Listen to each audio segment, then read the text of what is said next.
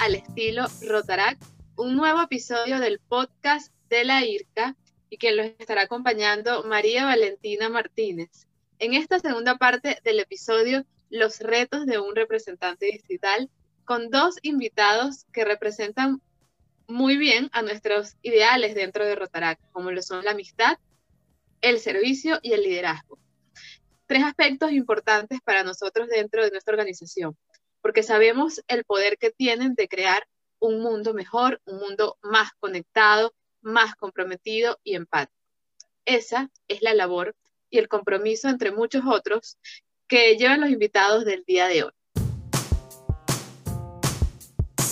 Bienvenidos al podcast de la AIRCA, un podcast dedicado a crecer como rotaractianos en el que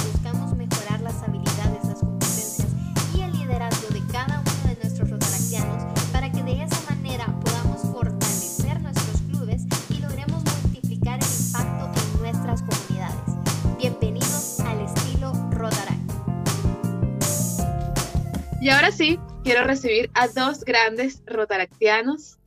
Por aquí nos acompaña Sharon de Colombia, del distrito 4271, y Luis Herrera de Guatemala, del distrito 4250, mejor conocido como Huicho. Bienvenidos, muchachos. Es un placer para mí compartir con autoridades tan importantes dentro de Rotaract. Y por allí yo siempre menciono que este podcast parte de la filosofía de que a quien tú sigues es de quien tú te alimentas. Y quienes te rodean representan gran parte de lo que eres tú como persona. Y yo estoy segura que a los invitados que tengo, que tengo el día de hoy, pues van a aportar muchísimo a este podcast. Así que ahora sí, quiero saber ¿Cómo están muchachos? Bienvenidos. Vamos a empezar con Luis. Hola, vale, muchas gracias por la introducción, gracias por presentar el podcast y sobre todo a nosotros. Es un gustazo estar acá presentes. Creo que ya, ya, nos hacía falta conocernos y platicar de este modo, así que estamos súper emocionados para ver qué preguntas nos vas a tener. Ya nos dijeron que están bien quisquiosas, entonces tenemos esa incerteza de saber qué viene. Así que, que esperamos con ansia esas preguntas y qué placer estar por acá. Muchas gracias, muchas gracias. Y por allá, por Colombia, ¿qué tal? ¿Cómo está Hola todo, Valentina, Sharon? ¿cómo estás? Hola Huicho, buenas tardes. No, por acá muy contentos, felices, chévere. Eh, me da mucha curiosidad qué vaya a suceder en esta conversación. Pero, pero nada, chicos, qué chévere, me gustan estos espacios, me gustan muchísimo, entonces nada, a disfrutarlo. Totalmente, para mí de verdad es un gusto que los conozcan, que vean pues todo lo que están haciendo en el distrito, que definitivamente son grandes cosas y, es parte de lo que vamos a estar hablando el día de hoy. Pero antes de entrar en los distritos, me gustaría que las personas que nos escuchan o nos están viendo por YouTube conozcan, los conozcan a ustedes un poco más. Entonces, bueno, primero voy a, voy a hablar de las damas, de Sharon, Sharon Muñoz. Ella es bacterióloga con una gran trayectoria rotaractiana, eh, pues por supuesto fue presidente de su club, Macero, y pues a nivel distrital también fue delegado zonal, Macero distrital y secretaria distrital, entre muchos otros cargos. Por otro lado, Luis es licenciado en Ingeniería Química, fan, declarado fan de las artes marciales, apasionado total por Rotary, con una gran trayectoria rotaractiana de alrededor de siete años, eh, desempeñando pues una labor no solo en su club, sino también en el distrito, llegando a ocupar cargos como asistente de representante distrital. También fue secretario distrital, y creo que comparte eso en común con Aaron. Y bueno, yo también fui secretaria distrital, entonces yo creo que eso fue un cargo, o es un cargo nada fácil, que requiere pues de muchísima organización y que te da pues un gran abreboca a lo que, a lo que es el distrito, a conocer un poco más de lo que es Rotaract. Pero ya habiendo dicho esto, muchachos, a mí me gustaría saber un poquito desde el principio, o sea, ¿cómo entraron ustedes en Rotaract? ¿Por quién entraron? ¿Por algún familiar, por un amigo? ¿Cómo conocieron sobre, sobre Rotaract? Vamos a ver quién quiere empezar. Si quieren, arranco yo, porque mi historia es bien ridícula, bien, bien rara, les voy a con confesar. Eh, uno de mis mejores amigos en la universidad, pues eh, él fue Interact y estaban armando un club Rotaract y él necesitaba un aventón en el carro. Entonces me dijo, mira, Wicho, me pasas dejando a tal reunión. Y yo, eh, basta, bueno, no te preocupes, yo te llevo sin ningún tema. Y él me contó, es que fíjate que es un club de líderes y estamos abriéndolo y que sí, que no. Y me contó como un poco la historia. Entonces le dije, ah, y hoy es la primera sesión. Me dice, ah, qué cool, qué cool, ¿te quieres quedar? Entonces yo le pregunto, brother, ¿hay comida? Entonces me dice, sí, sí hay comida. Listo, entonces yo entro. Y en efecto, me metí a la reunión y conocí a las personas. Y pues partiendo de eso empecé a conocer a varios del club que si bien es cierto, nunca había conocido, pero eran bien sociables. Y dije, oh, no, pues qué, qué cool es estar en este, en este grupo de gente. Luego, platicando dentro de la sesión, estaban contando que querían remozar un, un, área, un lugar, que era, necesitaban pintura y en cantidad de cosas para poder hacer que quedara bonito el lugar. Y yo coincidentemente, pues tenía otro amigo en la universidad que su mamá trabajaba en una cosa de pintura, si nos podían hacer la donación. Entonces les digo, miren, mucha, eh, denme un segundito, me salí de la sesión, llamé al cuate, conseguí la pintura y le dije, miren, necesito una carta que me firmen esta carta y ya, con esto nos entregan la pintura la próxima semana. Y todos se quedaron así como, hey brother, pero si es tu primera sesión, no te conocemos y ya estás así. Y yo les digo, sí, es que pues te necesitan algo y yo los voy a ayudar. Entonces, de acuerdo, en eso estamos. Ah, qué cool. Y vas a seguir sesionando. Y yo, eh, pues no los conozco, no sé. No, hombre, que seguí, seguí sesionando con nosotros y seguro te va a gustar este rollo, que no sé qué. Y aquí ocho años después, sigo metido en Rotarac, viviéndolo y hasta paré de representante distrital. Y a un muy buen amigo mío que se llama Jorge Rivera le agradezco porque él fue el que me introdujo a este mundo de Rotary y que al final de cuentas pasó de ser un hobby a mi estilo de vida. Y realmente creo que todos los que pasamos por, por esta organización nos, nos ponemos nuestro logo de Rotary súper orgullosos porque al final nos cambia y así fue como yo paré aquí metido. Wow, es una historia bastante, bastante peculiar. ¿Y ese amigo sigue en Rotarac? Fíjate que él ya no, ahorita está sacando su doctorado en Europa, entonces anda en otras vueltas, pero, pero sí, es socio honorario de mi club, inclusive. Ah, bueno, no, y, e hizo su gran labor porque te introdujo a Rotarac y bueno, hoy te tenemos aquí con nosotros como representante distrital.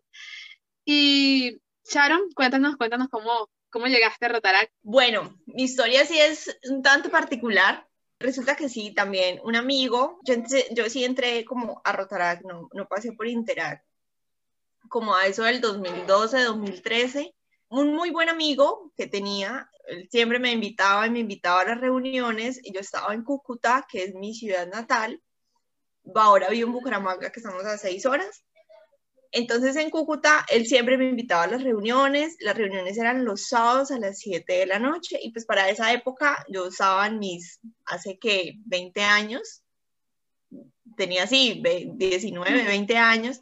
El caso pues era, yo estaba en mi tema de irme a rumbear todos los fines de semana, irme con mis amigos, de todo y para mí un sábado a las 7 de la noche no era un plan, quedarme a reunir con una gente que no conocía y, que íbamos a hacer otras cosas que quizás yo no tenía en mente para esa época.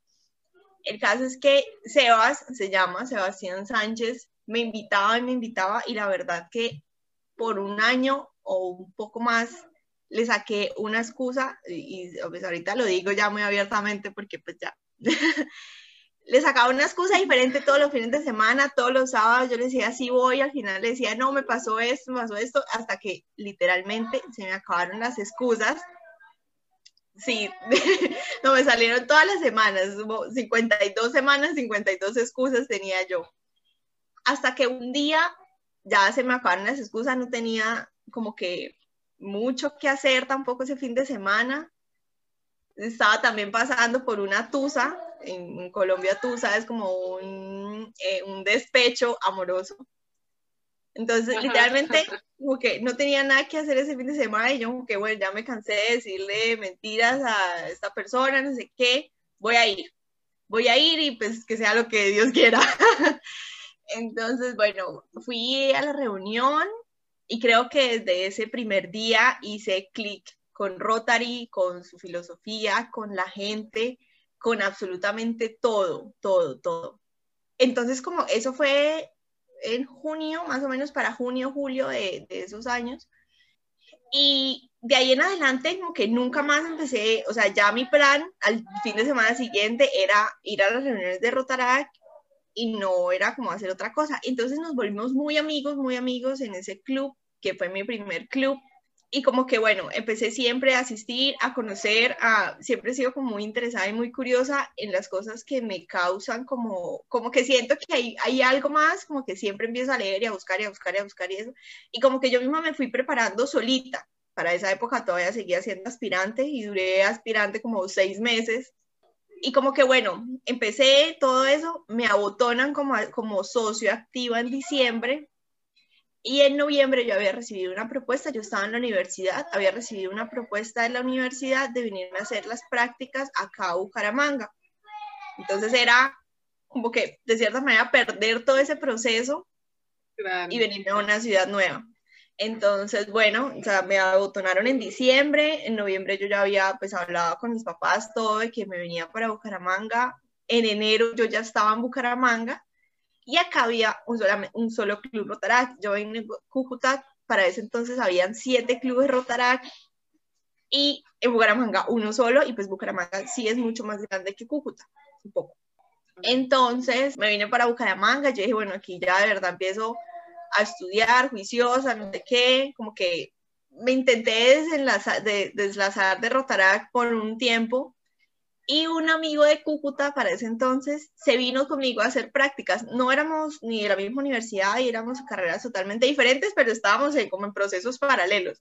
Entonces él se viene de Cúcuta a hacer sus prácticas, que es Absalón Vergara, y él me dice como que no, vamos a reunirnos con Rotarac de aquí, no sé qué, y yo como que no, Absa, yo de verdad tengo que ponerme a estudiar, no sé qué, las prácticas se estaban poniendo pesadas, todo. Eso fue como en enero, febrero. El caso fue que también me insistieron tanto, fui a la primera reunión que fue en la casa de Juan David. También, o sea, como que fui a la reunión, como que me sentí como que no encajaba en ese grupo y como que yo le dije a Absa, yo le dije, no, Absa, yo prefiero seguir eh, virtual o remotamente con los chicos de Cúcuta, como que ya me siento mejor, ta, ta, ta, y Absa, no, que vamos, vamos, vamos. Los chicos de acá Bucaramanga, la verdad, me recibieron siempre con, con su corazón abierto y con una nobleza increíble. Y eh, como que también le empecé a sacar excusas a Absa hasta que como que él se puso bravo conmigo, no, vamos a ir porque yo no sé qué, y como que, ok, bueno, sigamos aquí y empecé nuevamente a asistir a Rotarac acá y era un club muy diferente al mío. Claro, en Cúcuta se vive el rotarismo eh, muy fuerte y acá quizás tenían una manera de trabajar muy pausada, muy lenta quizás, y yo venía a hacer reuniones de tres horas y todo el mundo a hablar y todo no sé qué, y, y aquí era como que si tú quieres hablar, hablas, si no, pues no pasa nada, sí, como que venía, venía a otro ritmo. Entonces, como que yo dije, bueno, ok, entonces vamos a hacerlo aquí, tal cosa. Y bueno, entonces continué, continué las reuniones, como a febrero, marzo, yo ya estaba al 100% aquí en Rotarac. Y nada, aquí llevo ya ocho años en, en Rotarac. Wow, yo creo que eso es lo, lo bonito de, de, conocer las historias que hay detrás de, de cada rotaractiano, porque al final se parecen mucho, ¿no? Cuántos amigos eh, que tenemos ahora en el club no nos costó para que, para que vinieran a esa primera reunión.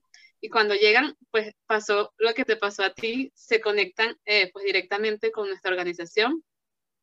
Y también lo que le pasó a Wisho. Se quedan, por supuesto, eh, enganchados con lo que estamos haciendo, ¿no? Qué bueno conocer lo que ustedes vivieron y que seguramente muchos se van a sentir identificados y cómo ustedes pudieron crecer y lo bonito también que es eh, que justamente Rotarac somos eso, somos amistad, ¿no? Tú estabas en un club, luego te fuiste a Bucaramanga, también conseguiste grandes amigos, ¿no? Y, y, que podemos ir a otro país también, como es este caso, conocer a otros representantes distritales y que haya, esa, eh, que haya ese filtreo, que podamos ser amigos, que también podamos trabajar juntos, ¿no? Eso me, me encanta muchísimo de Rotarac. Pero a ver, sin duda, nosotros los rotaractianos nos caracterizamos por emprender proyectos excepcionales y por nuestro liderazgo. Pero a mí me gustaría conocer un poco más de sus distritos. Si tuvieran que describir en una palabra cómo es su distrito, el distrito que ustedes representan, ¿qué palabra utilizarían y por qué? Y vamos a empezar entonces con Wisho. Cuéntanos. Yo enmarcaría a mis socios o a mi distrito como tal en empáticos y les explico por qué. Porque estuvimos pasando por, o estamos pasando por un momento de pandemia donde lo más sensato que tenés que hacer es quedarte en tu casa y cuidarte, porque no puede ser alguien que siga contagiando personas o que, o que y sea contagiado por el COVID. Pero en Guatemala pues cayeron unas tormentas, ETA y OTA, tanto en Guatemala, en Honduras como Belice, y los tres países, al, eh, los socios, al ver esa necesidad de la gente que había perdido todo, que estaba soterrado bajo el agua, pues se pusieron en los pies de esas personas y les importó estar en su zona de, seguridad, en su casa, y dijeron, pues vamos a la calle, vamos a servir, y te puedo decir que todos los clubes estuvieron haciendo actividades en pro de esa gente necesitada. Entonces, ahí es cuando te das cuenta que realmente tu amor por servir es más grande que, que cualquier otra cosa, porque otros hubieran dicho, no, pues no me voy a exponer, me, puede, me puedo contagiar o cualquier otra cosa, pero ahí estaban los casi 800 socios del distrito haciendo algo por esa gente necesitada. Entonces creo que la empatía es algo que prevalece acá y que por mucho que digan, ay, no estamos motivados o estamos en pandemia, pues no, ahí se rompe cualquier excusa y están para servir y les gusta, viven eso y lo sienten. Entonces, para mí empático es algo que es clave para mi distrito. Totalmente, tocó replantearse muchas metas eh, con algo que no esperábamos como era pues esta pandemia, ¿no? Y, y en el distrito 4271, a ver, a ver cuál será esa característica peculiar. Bueno, yo creo que de ver mi distrito es, pues es un distrito pequeño, somos 17, 18 clubes activos, pero son, somos súper unidos, o sea, yo creo que acá el trabajo en equipo ha funcionado muy bien, y hemos venido creciendo después de tener, eh, hace dos años tuvimos una representación que quizás eh, fue un proceso duro para el distrito y creo que antes de eso éramos como muy unidos, éramos unidos y después de esta, de este como este antes y después, nos hemos vuelto tan unidos y como tan abiertos a muchas cosas.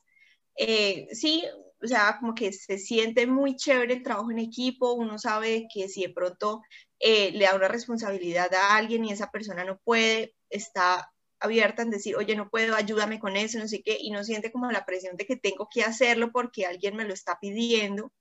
Entonces es muy chévere, es muy chévere sentir ese ánimo y es muy chévere ver cómo los clubes se apoyan entre sí eh, a los clubes nuevos, a los clubes en formación, a clubes que están pasando quizás a reestructuración. Es muy bonito verlo sin tener uno que meterse en el proceso de que, de que para ayudarlo, no sé qué, sino ver cómo otro club lo ayuda a salir, cómo otro club lo, le ayuda o, en algunos casos han, han traspasado socios de un lado a otro. Entonces es, es muy chévere, es chévere ver eso, eh, lo llena uno muchísimo de orgullo de no sentir como que hay alguna rivalidad o hay alguien que quiere sobresalir sobre otro, sino, sino es ese trabajo en equipo chévere, positivo. Sé que tengo muy buenos líderes en el distrito y eso, eso le da a uno parte de tranquilidad en, en entregar como a este pequeño hijo a otras generaciones. Entonces yo creo que unión es la palabra que, que nos define. Y creo que la unión es muy importante eh, pues para poder lograr un gran impacto en esas comunidades que nos necesitan. Eh, Wicho, en tu caso, ¿cuántos clubes eh, conforman tu distrito? Son muchísimos. Sí, tenemos bastantitos. Tenemos 58 clubes eh, ya con acta constitutiva y tenemos dos en formación. Entonces, tenemos nueve en Belice tenemos 25 en Guatemala y el diferencial en Honduras. O sea, se podrán imaginar si estamos bastante distribuidos en el, en el cono norte de Centroamérica. Definitivamente. Bueno, sin duda alguna, y ahorita lo mencionábamos, la pandemia pues trajo consigo muchos problemas por atacar, tiempo en donde es aún más necesaria la labor rotaractiana para apoyar a esas comunidades afectadas. Y tocó replantearse nuevas metas por lo que me imagino que para ustedes como representante distrital fue todo un reto asumir pues este periodo de esa manera. ¿Cómo le han hecho para sobrellevar esto, no? Para mantener a un distrito motivado y dispuesto ante lo que hoy vivimos, porque tuvimos que adaptarnos a todo, ¿no? A, hacer las reuniones por Zoom, quizás a que no hayan eventos, eh, adaptarnos un poco a todo esto. ¿Cómo, les ha tocado y, qué han tenido que hacer pues para, para sobrellevar esta, esta pandemia? Bueno, sí, ha sido un proceso bastante difícil, más porque, bueno, al principio quizás no fue tanto porque como es algo nuevo, la gente le llamaba mucho la atención y nos conectábamos a todo lo que saliera. Ya en un club hacía una cosa y una clase y nos conectábamos, hacía, eh, terminábamos haciendo las integraciones por Zoom y era muy chévere. Pasado un tiempo, como que ya la gente, obviamente mientras se organizaban también en sus trabajos, todo, como que bajó un poco más la guardia en, en conectarse y estar activos virtualmente. Para diciembre, nuevamente como que todo el mundo estaba eh, queriendo conectarse, todo, pero ya ahorita, para esta época, ya a finales de enero, uno siente que ya muchas, muchas personas están cansadas de verse en un computador, ¿sí? Y es normal y es un proceso y es algo que, que pues por allá en un año vamos a terminarnos de acostumbrar en, entender de que pues no siempre los planes que uno tenga son los que van a salir. Y yo creo que algo, algo, que, algo bueno y en tanto malo que nos ha dejado este, la pandemia es a no hacer planes y vivir como un día a la vez, ¿sí? Entonces, en mi distrito ha pasado de esa manera, como que hemos tenido, eh, sí, subidas y bajadas eh, de reuniones de gente activa virtualmente no sé, y también, bueno, también pasan los clubes rotarios porque pues tengo buena comunicación con mi gobernador y, y, sé que está un poco el tema difícil. No sé si de pronto a Wicho le, le, pasa de que sí, al principio todo el mundo se conectaba todo y que luego quizás ya no y como que después sí, pero como que ya ahorita en este punto la gente, uno siente, hasta uno mismo se siente como que, ay no, otra reunión por Zoom, no, pero ¿por qué? No sé qué, y a veces como que uno se organiza a un tiempo y terminan siendo tres, cuatro horas y como que le, le termina a uno de dañar como el resto de cosas, entonces como que todo el mundo ya está como cargado y no solamente en temas de Rotaract, yo, lo siento en mi trabajo, yo lo siento en, en, otras reuniones también familiares, como que siempre eran virtuales y como que quizás ahorita no todo el mundo se conecta, o como que ya la gente ha empezado a salir, entonces ya no es una opción eh, conectarse o quedarse en casa a conectarnos con otras personas. No sé, Wicho, si le ha pasado, pero pues ese ha sido como, como el tema que se ha vivido aquí. Sí, creo que a todos nos ha tocado como ese tema de la oleada masiva de capacitaciones a inicio de pandemia que todos estábamos locos. Pero creo que también es importante resaltar, y lo que estaba platicando últimamente, de que hace cuánto tiempo existe la televisión. N cantidad de años. Y a todos nos gusta ver una serie. Creo que nos enamoramos de ver, por ejemplo, Dark o no sé, How I Met Your Mother o Breaking Bad o la que te ha encantado. Pero entonces, ¿qué es lo que haces? Te volvés fan a la trama. Te volvés fan a que te capte la historia y no te importa estarte sentado un fin de semana frente a la televisión. Entonces tenemos que tomar esa misma perspectiva con nuestras sesiones, con nuestra gestión en los distritos y que nuestra competencia directa, que es Netflix, sea más aburrida que nosotros. Entonces, que tenemos que generar dinámicas distintas, empezar a pensar distinto y activar esas ideas locas de los clubes, porque obviamente uno como representante puede tener un par, pero los clubes tienen muchas más y que uno como representante tiene la obligación de conocerlas y compartirlas con el resto de clubes. Entonces realmente te convertís en un eje de comunicación para ir construyendo mejores dinámicas y que los clubes sigan funcionando. Entonces creo que parte importante de lo que tenemos que hacer en, esto, en este tiempo de representación ha sido eso, agarrar las buenas ideas de los diferentes clubes y ver cómo se las compartimos o tropicalizamos a los diferentes clubes o países, se los digo tengo la dicha de representar tres países, entonces lo que se vive en un país no es lo mismo en el otro, pero puede ser similar, entonces toca tropicalizar y llevarlo un poquito distinta, pero creo que al final de cuentas van a decir qué analogía tan extraña, pero es cierto, tenemos que hacer como una buena serie Rotaract y que te intrigues a meter al final y que ese final realmente sea que tu vida perpetúe. Entonces creo que es una bonita dinámica de sacarle las ideas a la, gente y eso es una parte clave también de nuestro rol como representantes. Motivar a esas personas a que cambien el chip, a que no digan antes era mejor. Claro, nos gustaba a todos, nos la disfrutábamos. Imagínense qué mejor hubiera sido que este podcast lo hubiéramos estado grabando los tres juntos. Hubiera sido súper alegre. Pero tenemos que adaptarnos y ver las oportunidades que al final de cuentas son, son, herramientas mucho más sencillas y mucho más fáciles que nos permiten tener el mismo impacto. Y creo que también aquí es bueno motivar a los clubes a que no dejen de hacer actividades, que velen por sus socios y que empiecen también a considerar tercerizaciones en las cosas que hacen. No todo proyecto significa tengo que ser yo el que carga las miles de cosas y llevar a la comunidad. Puedo tercerizar ciertas cosas para no tener que hacerlo todo. Entonces creo que también es como empezar a enseñar que otras opciones también son buenas y por ahí va muy enfocado lo que pues estamos tratando de promover en mi distrito y como representante distrital, pues eso quiero hacer, que la gente se sienta motivada y que no se sienta tan de bajón, que si bien es cierto han cambiado las cosas, pero hay que adaptarnos y eh, la mayor forma de presentar la fortaleza de las personas es los que no se dejan vencer y al final de cuentas una frase que me encanta de yo escucho mucho reggae de un grupo que se llama Zona Ganja que dice nada crece sin cambiar y en efecto si queremos ser mejores, más fuertes y mejor y grandes personas, tenemos que cambiar, no nos podemos quedar en la zona de confort. Y ese, eso tenemos que hacer que permee en, en los clubes y pues ese trabajo es el que estamos haciendo, o al menos mi persona en el distrito. Sí, Sí, definitivamente eh, esto nos va a hacer evolucionar de una manera increíble si lo vemos de esa manera. Me gustó mucho eso de la serie de Rotaract, te lo voy a agarrar. y, y, bueno, es cierto, es cierto que llega un punto en que realmente estamos cansados del Zoom, eh, cansados de, de, tantas reuniones y que hace falta el contacto, hace falta, hace falta vernos, sí, derechos de autor para, para Wisho con la serie de Rotaract. hace falta definitivamente encontrarnos, ¿no?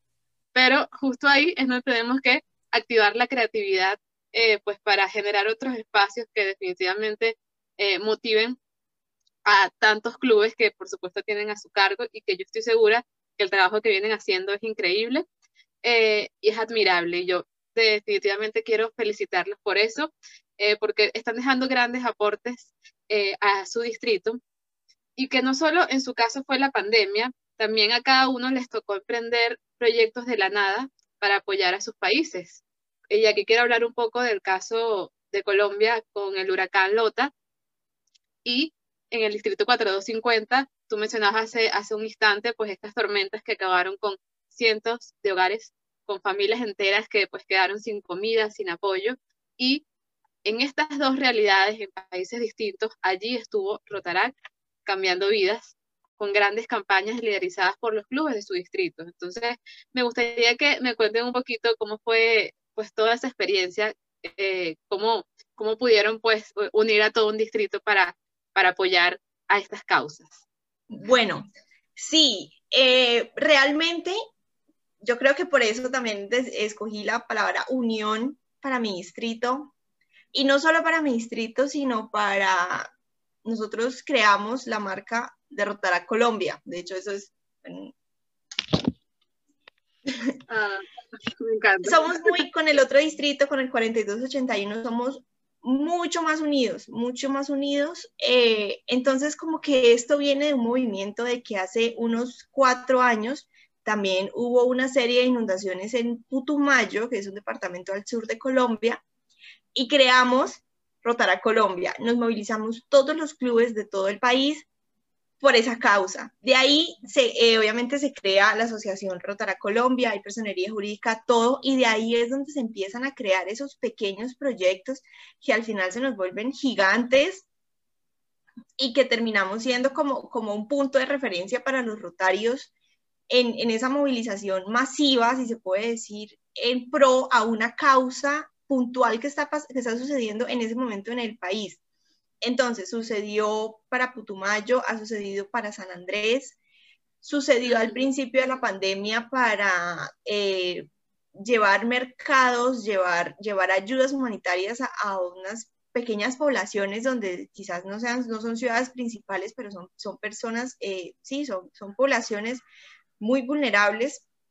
Eh, nos ha servido para el huracán, entonces ha sido un trabajo muy de la mano con el 4281 eh, ¿En qué hemos trabajado? Entonces, eh, al principio de la pandemia eh, nos unimos con Colombia Cuida Colombia, que fue una alianza que logró uno de los rotarios, pero creo que los rotarios arrasamos con eso y movimos todo el país para, para lograr una cantidad de donaciones muy grande, llevarlas a, a, unos puntos, entonces como quizás esas, esas, esas pequeñas relaciones que al final se vuelven muy grandes en que, oye, nos conectamos con el gerente del grupo éxito, con el gerente del yo no sé qué, y uno se siente como que, ¿qué hago aquí? como que, ok, como que siento que no soy nadie al lado de todos estos super personajes del mundo, de todo el país, y como que uno siente, ok, estoy, estoy viendo cómo mi movimiento, cómo esta organización a la cual eh, eh, trabajo y estoy, eh, puede hacer cosas tan grandes. Yo creo que eso le llena a uno muchísimo. Entonces, bueno, para Colombia Cuida Colombia fue una movilización súper grande y para ahorita, para lo del huracán, fue supremamente grande. En Colombia tuvimos aproximadamente cinco ciudades porque fueron costa atlántica y costa pacífica los que estuvieron afectados. Entonces, eh, la movilización fue para Chocó, para San Andrés, para Cartagena, para La Beiba, que... Eh, no hubo paso de huracán, pero hubo unos deslizamientos de tierra que arrasaron con un porcentaje grande del territorio. Eh, para Cúcuta, que también hubo unos deslizamientos, y todos fueron a dos, tres días de diferencia, entonces como que la movilización fue aún mucho más grande y nos movimos tanto que, o sea, a mí me llamaban los presidentes de los clubes rotarios, mira, tenemos estas donaciones, ¿a dónde las llevamos? Este dinero, este yo no sé qué, y como, como logística, de, gestionar o dirigir a dónde va cada cosa, yo creo que uno aprende cantidades y como lo que, lo preparan a uno para algo un poco más grande. Y ha sido eso, entonces Putumayo fue como algo, algo medianamente grande, luego Colombia cuida Colombia, luego ahorita lo del huracán. Entonces como que ya estamos preparados para hacer eh, cosas o, o movilizaciones masivas mucho más grandes y creo que eh, el 4281 y el 4271 han sido muy unidos y se han llevado muy bien de la mano. Gracias a Dios siempre hemos tenido muy buena relación. Y creo que ahorita como que básicamente eh, tenemos, lo vemos así como un solo Rotará Colombia y no como, un, un, como dos distritos diferentes. Siempre trabajamos de la mano. Yo tengo algún taller, algún algo, y como que, ay, mira chicos, no sé qué, ellos se conectan a los de nosotros, nosotros nos conectamos a la de ellos. Y pasa algo muy curioso, que creo que yo les comentaba a mis compañeros RDR, de que acá un año hacemos distrital y al otro año hacemos bidistrital porque creo que no podemos estar más tiempo sin vernos con todo el país. Entonces, y eso es un evento maravilloso y este año teníamos una preparada y pues bueno, por motivos de pandemia eh, como que no se pudo realizar, pero como que yo sé que en cada corazón de cada rotaractiano está la esperanza de volverse a ver con sus compañeros del otro distrito y eso es un sentimiento maravilloso de unión, de trabajo en equipo, de, de empatía, de solidaridad, que es, o sea, lo llena a uno muchísimo. Sí, y lo importante es lo que tú dices, unir esfuerzos, ¿no? ¿Cómo se dieron cuenta que trabajando todos en equipo con otro distrito, pues podían llegar y por supuesto llegar mucho más lejos a todas esas comunidades que necesitaban en ese momento su apoyo, ¿no? Y que de allí haya surgido pues esta gran iniciativa o este gran movimiento como es Rotará Colombia. Eh, qué bueno conocer esas historias, realmente no, no la conocía y qué chévere es ver pues eh, dos distritos unidos de tal manera. en el caso de, de Huicho, también pues le tocó bastante, bastante duro eh, con este tema de las tormentas. ¿Será que nos, contaras un poco más? Y te cuento, aquí creo que nos llovió sobre mojado y en el sentido completo de la palabra, porque saliendo de una tormenta y a, los, a la semana ya estaba cayendo otra. Entonces las zonas de, pues, tanto Guatemala, Honduras y Belice quedaron muy afectadas por este tema los centros de acopio, los centros de, albergue como tal, estaban colapsándose, ya no había alimento. Entonces, pues aquí fue donde los clubes realmente sacaron a, avante esa, esa, necesidad de la gente y sobre todo, pues dijeron, aquí no me puedo quedar en mi casa, es algo a servir. Es increíble mencionar que, por ejemplo, en Guatemala, tuvieron la capacidad de coordinar transporte aéreo, coordinar transporte terrestre y marítimo con tal de llevarle víveres a la gente que lo necesitaba. Y fue, y fue súper increíble ver que rotaractianos de que tendrán cuatro o cinco años en la organización, que ya son medio grandes, agarraban la batuta decían, vamos a este, este y este camino, y lograron hacer alianzas con el Club Aéreo Guatemala, lograron moverse con el ejército, con la Cruz Roja, para poder coordinar en cantidad de cosas. O sea, yo estuve involucrado en ciertas partes y nunca creí que me iban a tocar coordinar, ah, pues hoy sacamos tres helicópteros y dos avionetas con víveres, o sea, no, pues yo lo más que coordinaba era salir a comprar el súper. Entonces son cosas que también nos hace desarrollarnos y crecer como Rotaract. Pero esto fue puntualmente en Guatemala y, fue, fue, algo muy bonito, ver la cantidad de cosas que se pudieron llevar a la gente necesitada, pero no puedo dejar de resaltar el trabajo increíble que hicieron en Honduras, que hasta la fecha siguen movilizando las donaciones que han estado recordando desde ese momento que fue en noviembre hasta acá porque no han parado. Y más bonito aún que los Rotaract literal. Yo los vi cruzando ríos con los víveres en la, sobre la cabeza para llevar a la gente que lo necesitaba. O sea, cruzando ríos con tal de poder ayudar a quienes, quienes estaban dañados y sufriéndola. Entonces, eso, eso es donde Rotaract decís, está haciendo un legado, está abriendo esa oportunidad, como dice el lema de este año Rotario, y sobre todo, están viviendo Rotary y no, y no, y no, no es por decir nada, pero también en Belice, que tal vez no fue tan afectado como el resto de, de Guatemala y Honduras, o sea, de mi distrito, pero también mirabas a los, a los chavos con los carros con lodo hasta las puertas, viendo cómo llevaban los víveres a la gente que lo necesitaba. Algunos otros iban en lanchas a dejar los víveres porque no se podía llegar vía terrestre y, y solamente era esa gana de servir porque nadie los apoyaba en, en decir, ay, aquí les presto mi lancha. Ellos se encargaban de hacer las vueltas para conseguir los recursos y poder ayudar. Entonces, es cuando te das cuenta que en esa necesidad del potencial de Rotaract es sumamente grande y literal, somos el presente de un potencial sin límites.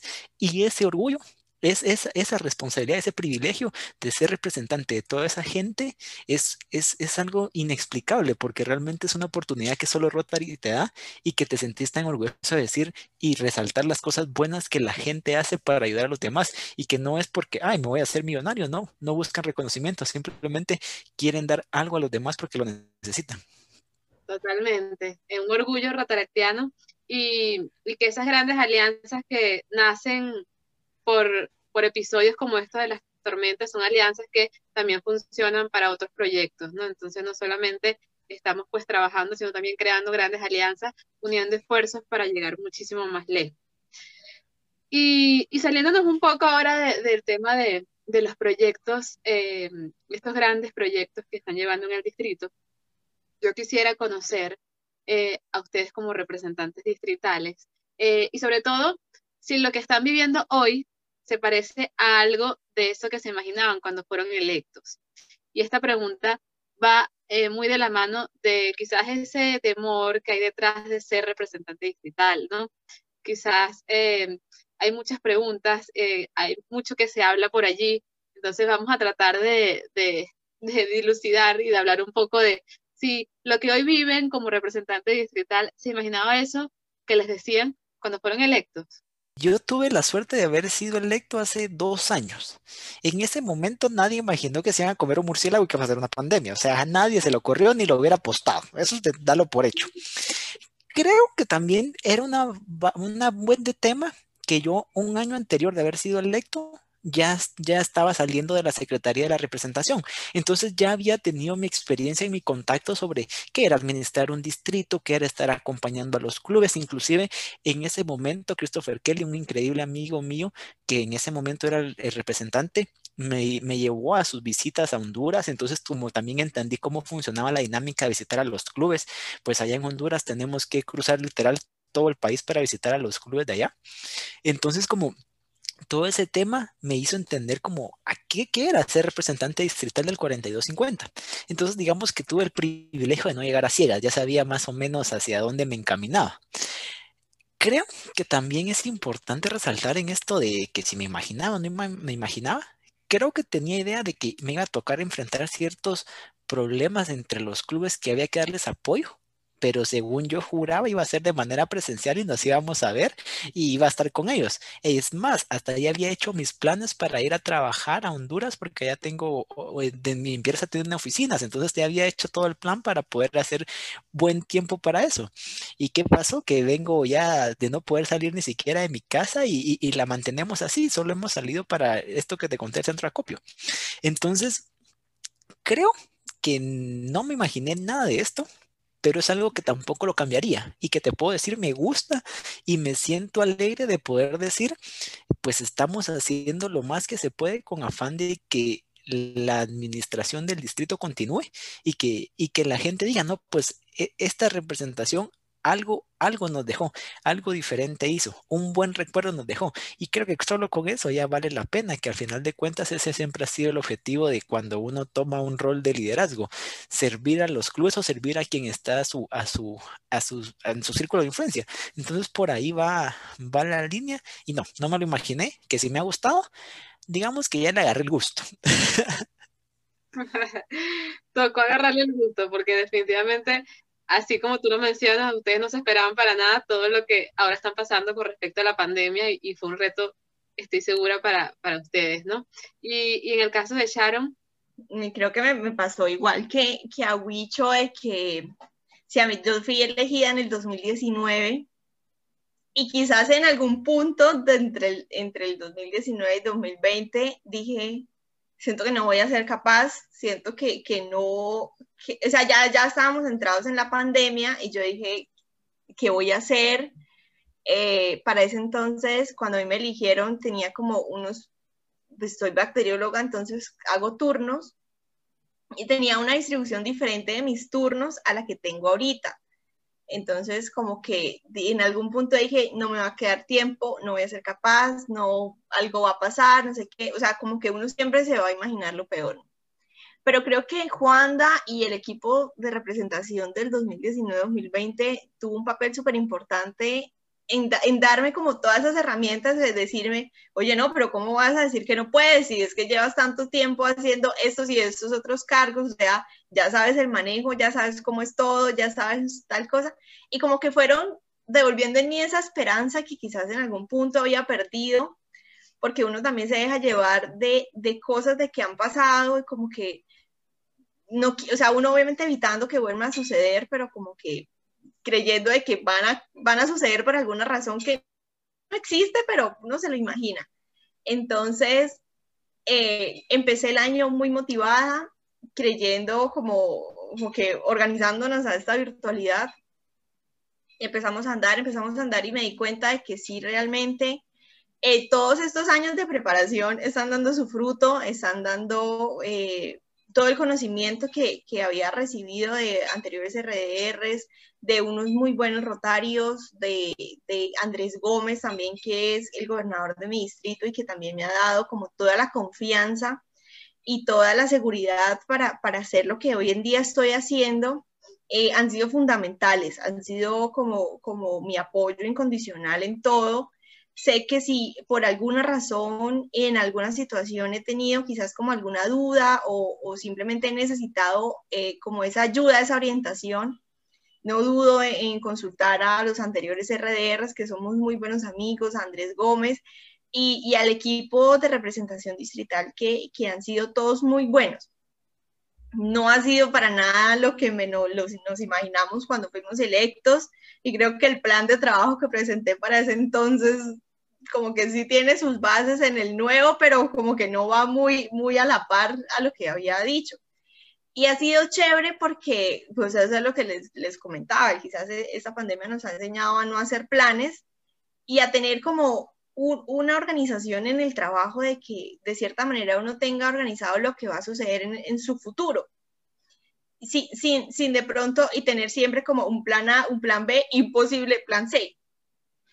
Entonces, eh, ha sido muy chévere, ha sido un año lleno de muchísimas cosas, ha sido un año de también mucho aprendizaje, de quizás el, la gente me ha recibido muy bien, eh, siempre también uno, uno, uno cree, pues el anterior representante y yo somos del mismo club, entonces como que en algún punto yo dije, va a haber cierta resistencia en que sean del mismo club, que sean de la misma zona, que trata, ta, pero no, o sea, ya ve que la gente, he sentido la confianza de las personas, he sentido su apoyo incondicional y me lo han demostrado de esa manera, trabajando en equipo, trabajando eh, clubes muy activos, clubes dinámicos que se apoyan entre sí.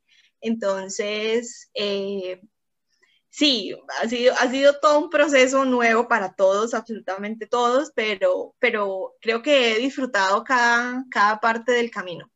Y tú mencionabas que, pues, y yo creo que nos pasa a todos que cuando asumimos un gran reto como puede ser el ser representante distrital, muchas veces nos pasa este síndrome del impostor en donde creemos que no somos como suficientes para lo que se nos está planteando y, y creo que la clave en ustedes ha sido pues tener un equipo que los apoye, que los respalde, tener esos antecedentes rotaractianos que por supuesto estén allí muy al pendiente eh, de, de, todo lo que se quiera hacer en el distrito y qué bueno, qué bueno contar, contar con clubes y contar con un gran equipo que te apoya y que cree en ti, yo creo que eso es fundamental para darte todo el respaldo que uno necesita, ¿no? Y partiendo de eso, partiendo de esas experiencias que ustedes me cuentan, a mí me gustaría que le envíen un mensaje especial a esos socios capacitados de sus distritos o de cualquier distrito que nos esté escuchando, que tienen una gran experiencia rotaractiana, pero que quizás no se atreven a dar ese paso. ¿Qué consejo le darían de un representante distrital a un rotaractiano? Perdón que tome la palabra, pero me acaba de venir una analogía así súper graciosa, o al menos a mí me, me, me acaba de venir así la idea, y es que ser representante distrital o agarrar una presidencia en tu club viene siendo como el examen privado el examen de eterna de tu universidad en el último momento vas a estar estudiando y nunca te sentís eh, listo y al final ganas el examen y te gradúas.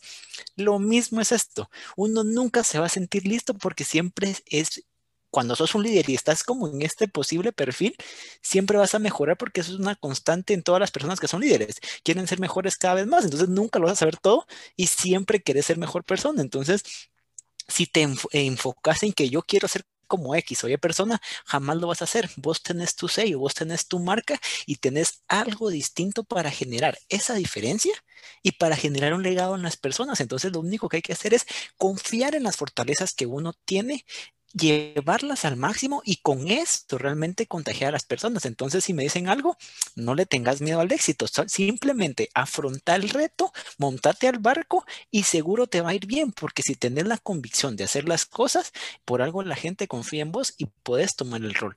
Entonces, realmente no es de poner como que la representación, el representante es un estandarte, no, es simplemente es un rol de servicio y que cada uno de nosotros le damos un sello para que las personas o los clubes que se están construyendo le saquen un provecho y del poquito que cada representante o cada asistente o cada presidente le puede dar a su club, va a ir construyendo que este movimiento, esta organización cada vez sea más grande por la belleza y por la luminosidad de cada socio que está dentro de él y no simplemente por lo que alguien puede ofrecer, porque muchos dirán, no, pues Wicho habla un montón. En efecto, y probablemente eso es lo que le estoy dejando a mis clubes, que puedan hablar, que se puedan comunicar y así cada quien le va poniendo su sello con las cosas que le gustan y que es bueno para hacer.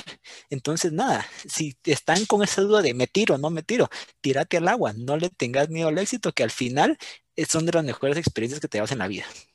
Así es, y bueno, yo me imagino que no solamente uno le aporta eh, sus conocimientos y sus ideas, sino que también creces al mismo tiempo que estás aportando al distrito. Sharon, ¿qué mensaje le envías a esos rotaractianos que están muy dudosos, pero quieren, por supuesto, tomar este riesgo? Concuerdo mucho con Huicho en... Confío plenamente en, en, en cualquier otro rotaractiano que, que se quiera lanzar al reto, asumir el reto de pertenecer al equipo distrital, asumir el reto de ser presidente de, y pues el gran reto que es ser representante distrital.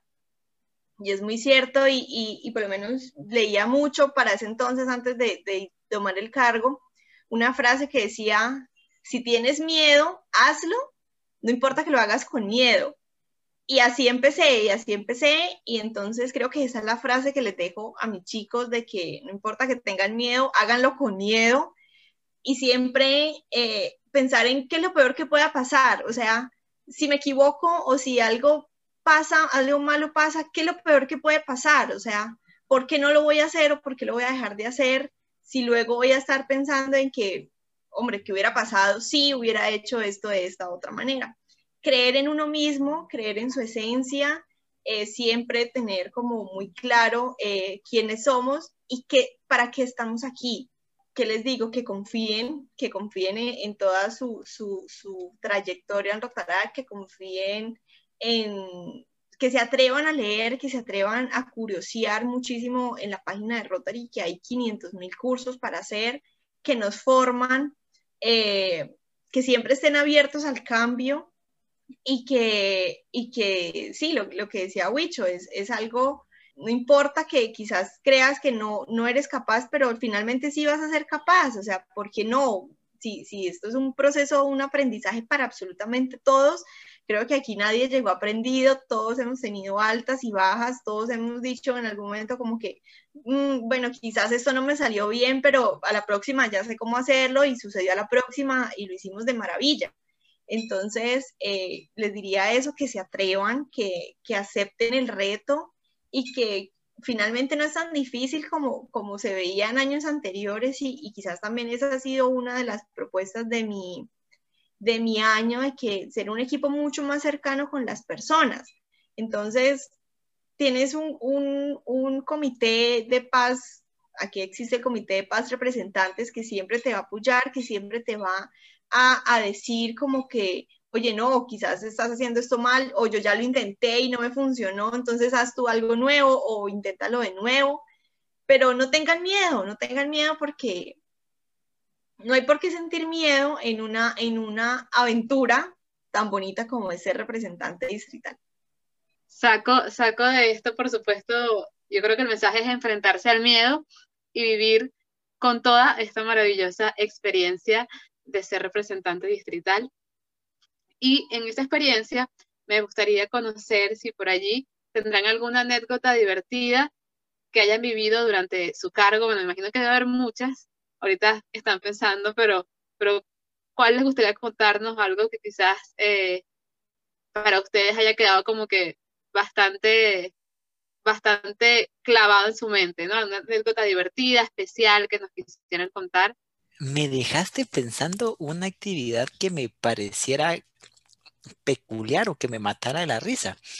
Te puedo decir que estuve acompañando en la realización de un RILA dentro de este año y, y pues obviamente pues era con el enfoque a traer nuevos socios a la organización como tal, es lo que busca el programa de RILA. Entonces, eh, pues estaba compartiendo con muchos rotarios en ese momento y pues nos tocaba hacer el evento. ¿Y qué hicimos? Hicimos un escape room donde, eh, ¿cómo se llama? Eh, parte de la dinámica, y tú bien lo conoces, ¿vale? Era parecida a lo de, a lo de Harry Potter.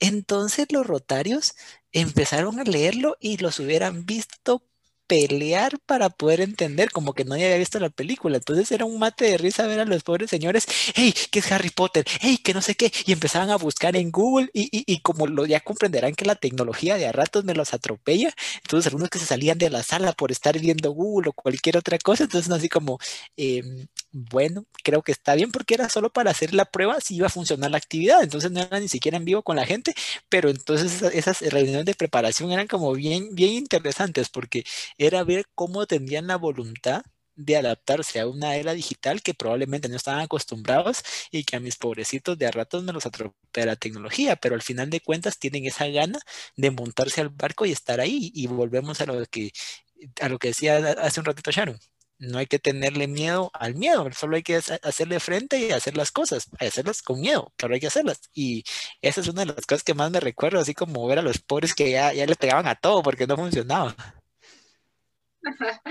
Definitivamente, en muchos casos los rotarios, pues no, con su ejemplo, definitivamente nos ayudan a, entender muchas cosas y, y que cómo pueden adaptarse, como tú dices, a toda esta era digital.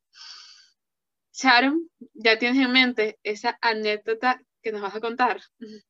Bueno, quizás no ha sido una anécdota, pero ha sido algo muy curioso que nos ha pasado aquí también con los rotarios de que de verdad Rotaraga ha tomado tanta fuerza de que muchos rotarios nos toman es como punto, punto de referencia en muchas cosas hace, hace, hace un, un, tiempo me pasó, hace unos meses, que pasaba algo con el tema de los logos y claro, como fui dico del distrito, pues me supercapacité en todo el tema de imagen pública, todo, y pues lo manejo súper bien. Y en algún punto hice un comentario como que, oye, ese logo está mal o no se puede usar de esa manera, no sé qué, a otra rotaractiana que tiene doble membresía y como que ella dijo, pero ¿por qué? Cuéntame. Entonces le mandé una nota de voz explicándome. Ella dice, ay, no, reenvíe tu nota de voz al club rotario, ta, ta, ta, Y como que yo seguí contándole y explicándole el por qué sí, el por qué no, y luego como que, luego reaccionando, como que me mandaron a decir algo, como, no, o sea, no malo, sino como que, ay, qué bien, que quién es, que quién está hablando, que, que, súper bien que le explicara lo de los logos. Y yo como que quedé en mi lugar, yo como que, ok, yo que me estoy metiendo en un club rotario, opinar sobre tal cosa. Y mira que de ahí sirvió porque, pues, eh, en el Comité de Imagen Pública del Distrito, pues tengo una labor también que es manejar las redes sociales de mi distrito, del distrito rotario, entonces como que en algún punto me sentí como metiéndome un poco más en lo que, en lo que no me corresponde, pero feliz de ayudarles porque pensé que no, de las redes sociales no a todo el mundo se le facilitan, entonces como que quizás eso fue algo curioso que yo dije, ¿qué estoy haciendo? ¿Qué estoy haciendo? ¿Qué estoy diciendo aquí metiéndome en lo que no me interesa o algo así? Pero, pero quizás fue eso, quizás fue eso que, que me impulsó también a decir al comité, oye, mira, les puedo colaborar con esto, ven, hagamos esto así bien, me gusta como quizás, quizás de, sea otra manera, pero, pero no, quizás eso fue lo único así curioso y, chistoso que me ha pasado, que uno dice, me, mejor, me ubico. Qué bueno que salió bien que no hubo ningún tipo de, consecuencia con esa nota de voz, que más bien pues te dieron la oportunidad de, de, manejar la imagen pública de, de, tu club rotario. Qué chévere. Bueno, esta pregunta va más porque ya dentro de poco tenemos que cerrar esta conversación que realmente me ha gustado muchísimo, eh, conocer cómo se vive Rotaract en, en ambos distritos. Me quedo con muchas cosas y espero que de verdad todos los que nos escuchen pues también se queden con, con, con esa vibra especial eh, de quien ha vivido en todas sus facetas Rotaract. A mí me gustaría saber, en su caso, ¿qué representaría éxito para ustedes al haber terminado su periodo? Sí, y te diré, con que alguna persona del distrito recuerde a Huicho diciendo, me dijo un buen consejo, me apoyó cuando necesitaba, o me escuchó cuando necesitaba ser escuchado, o fue esa gasolina para, para el motor que funcionara, con eso me ves por satisfecho. Con que una persona realmente le haya dado un aliciente, lo haya motivado, lo haya apoyado o se haya sentido respaldado por el representante distrital, yo me doy por servido, porque al final de cuentas esto es un rol de servicio. Y si bien es cierto, estamos construyendo clubes, y te estamos apoyando a que se desarrollen los clubes, no puedes hacerlo si no existe una comunicación, una apertura. Y esa apertura es la ganas realmente cuando la persona confía en vos porque sabe que le puedes decir algo importante, algo bueno y sobre todo que lo vas a respetar y lo vas a apoyar. No solamente que lo mires como un, no lo miras como una piecita de ajedrez, sino que miras como un individuo y más que eso como tu amigo. Entonces con eso yo me doy por servido, ya que después de que si logramos X o Y cosas, no, pues qué bendición, pero con que solo me recuerde a alguien por algo, algo positivo de esa índole, para mí fue un buen año. Sí, como, como decía Sharon, ser lo más cercanos al distrito, ¿no? Que la gente te sienta, te sienta que estás ahí, que los estás acompañando pues, en todo este periodo. Y, y Sharon, cuéntanos para ti qué representaría el éxito de tu, de tu periodo. Sí, quizás que, que desde luego de terminar el año, eh, sea como un punto de referencia de información, de buenas prácticas, de, así sea, de buena energía, de impulsarlos a creer en sus sueños, de ser alguna parte, sí, como tener algún rol en alguna instrucción distrital, creo que sería feliz, feliz de que, de que todo lo que aprendí lo puedo seguir compartiendo no solamente de la figura de representante distrital, sino, sino de amigo, de colaborador. Eh, creo que con eso sería feliz, feliz y yo sé que pues uno sale, termina agotado de cierta manera mentalmente al final del año, pero sé que, que este año me ha dado como las fuerzas de continuar por mucho tiempo más aquí, ¿sí? Entonces, es, es chévere y creo que me sentiría muy feliz con eso, con que tener la confianza de los clubes, de sus socios, de la gente nueva, de que en algún momento sea, sea el símbolo de, símbolo de buen ejemplo, sería muy feliz. Y qué, y qué bonito escuchar que, que, te queda mucho tiempo más en la organización, eh, porque porque bueno, uno a veces piensa, puede pensar que, que el ser representante distrital, como mucho hablábamos de, de, los retos de ser representante, se puede pensar que, que, es bastante cansón, como, como tú lo has mencionado, ¿no? Uno queda, eh, quedan bastante cansados mentalmente, pero que de alguna manera quiere seguir pues en este estilo de vida, eh, es muy especial. Y, y ya pues para, para cerrar, ya para terminar esta, esta bonita conversación, yo quisiera, esto es una sección que tenemos para todos los que nos visitan en este podcast y se llama Momento Rotaractiano. Eh, quisiera que me cuenten pues ese momento en el que conectaron con la organización, ese momento en el que dijeron definitivamente esto es lo que quiero hacer el resto de mi vida. Yo estoy segura que ustedes han tenido muchos momentos, pero me gustaría que eligieran uno solo para contarles pues a todos cuál es ese momento rotaractiano. Les había, les había contado de que si el primer día que asistía a la, a la reunión hace ocho años, creo que ese día fue que hice clic con todo. Ese día fue que ellos, ese día me dieron como toda la información, todo lo que necesitaba saber, todo lo que se hacía, lo que no se hacía, lo que estaba bien, lo que estaba mal. Y creo que en ese momento nació ese amor por la organización y, y a pesar de que, o sea, fue como muy, muy abierto la manera como me lo dijeron y todo, luego al pasar de los años y en cada actividad como que he dejado parte de mi corazoncito y soy seguramente emotiva con, con, con las actividades, o sea, yo soy de las que me emociono, lloro, río, lo siento al 100%. Entonces, eh, creo que desde ese primer día que me dijeron, aquí hacemos esto, esto, esto, y me mostraron en fotos y quizás en diapositivas y todo. Creo que fue el momento clic para hacer clic de la organización. Eh, adicionalmente, menos acá en, en, en, Colombia tenemos una actividad en diciembre que se llama Jirafa, que es la jornada infantil Rotarac comentando alegría, y cada palabrita forma la palabra jirafa creo que ha sido esa gira, la jornada de jirafa ha sido para todos eh, la actividad más linda que tengamos, la, la, actividad más emotiva, la más sentimental, en la que todo el mundo entrega su corazón y lo abre y lo entrega a estos chiquitigros que están recibiendo como su pequeño regalito que les llevamos. Yo creo que las actividades esa ha sido para todos como la más significativa. Y el momento de clic sí fue la primera reunión que tuve de Rotarac. Sí, eh, y eso que dices del proyecto, eh, yo creo que es como el común de muchos, de muchos rotaractianos. Realmente cuando hay un proyecto que como que nos marca y pues nos hace sentir definitivamente rotaractianos.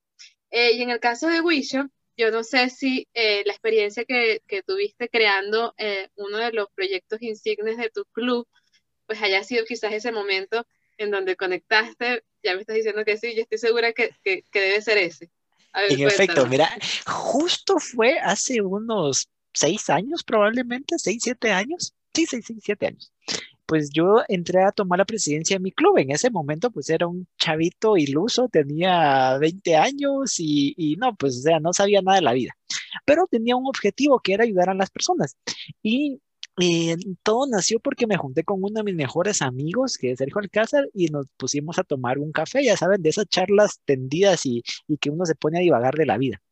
Y le digo, brother, mira, en este año tenemos que hacer un proyecto cool. Y me dice, vos, es que yo siempre he querido hacer una carrera. Entonces le dije, no, pues no tenemos tanto espacio para hacer una carrera. Pero si nos ponemos a conseguir zapatos y hacemos la carrera de los zapatos para que la gente lo pueda donar a los niños que no tienen en las comunidades. Y me dice, y vos, está buena la idea. La cosa es que terminamos el café y llegamos a sesión como a la semana. Y bueno, muchachos, tenemos el proyecto que vamos a hacer este año. Va a ser un kilómetro de zapatos. ¿Por qué? Porque se nos ocurrió y eso queremos hacer. De acuerdo, sí, listo, démosle. Y ahí estaban todos los chavitos como recién entrados a la universidad, perdidos en la vida, y dijeron, sí, hagamos nuestro primer proyecto insigne, que realmente sea un proyecto que podamos hacer varios años, porque creo que es una buena idea recolectar algo y darle la alusión a que siempre sea un kilómetro o que vaya creciendo. No, de acuerdo, vamos. Entonces, pues estábamos todos allí y empezamos a hacer la recaudación. El objetivo eran aproximadamente como mil, mil doscientos pares de zapatos los que queríamos recaudar. Y no, pues tuvimos tanta suerte y tanto apoyo tanto de clubes Rotarac del país como Rotarios que al final esto se paró convirtiendo como en 2.000 pares de zapatos, 2.500 pares de zapatos. No teníamos ningún lugar donde almacenarlos, era tan gracioso que literal cada quien llevaba una bolsa en sus, unas bolsas en su carro y así pasábamos toda la semana porque teníamos que clasificar los zapatos. De ahí eh, llegamos gente que hasta tenían zapatos debajo de su cama para ir a entregar a las comunidades.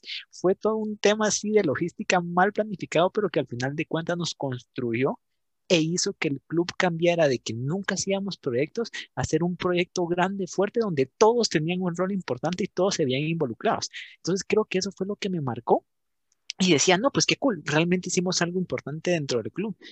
Pero me sentía orgulloso de eso y no fue hasta la actividad donde fuimos a entregar los zapatos y literalmente vi a un niño que sus zapatos tenían más hoyos que una, no sé, que tenía más hoyos que suela, así se los pongo. Y, y le logramos dar un par de zapatos nuevos para que fuera a jugar fútbol y ver cómo cambió su cara, donde todas las sufridas que nos pegamos limpiando y ordenando zapatos cobró sentido. Y ahí dije, no, yo realmente quiero ser Rotarac, no quiero ser solo un socio como lo he sido. Realmente quiero darme de la organización y poder servir a las personas que lo necesitan.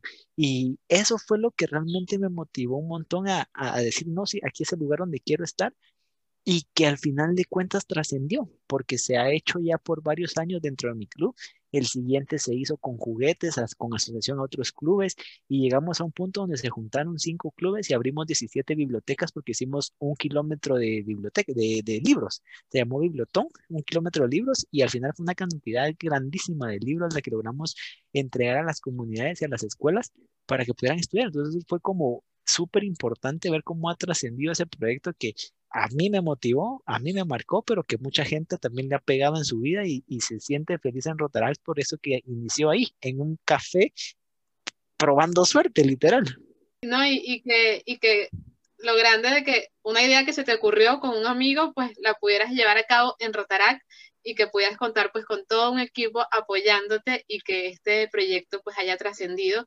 Eh, yo creo que son recuerdos bonitos que van a quedar siempre en ti y en todo tu club, porque ustedes son, digamos, pioneros en esa, en esa propuesta, ¿no? Bueno, muchachos, eh, ya nos tenemos que despedir.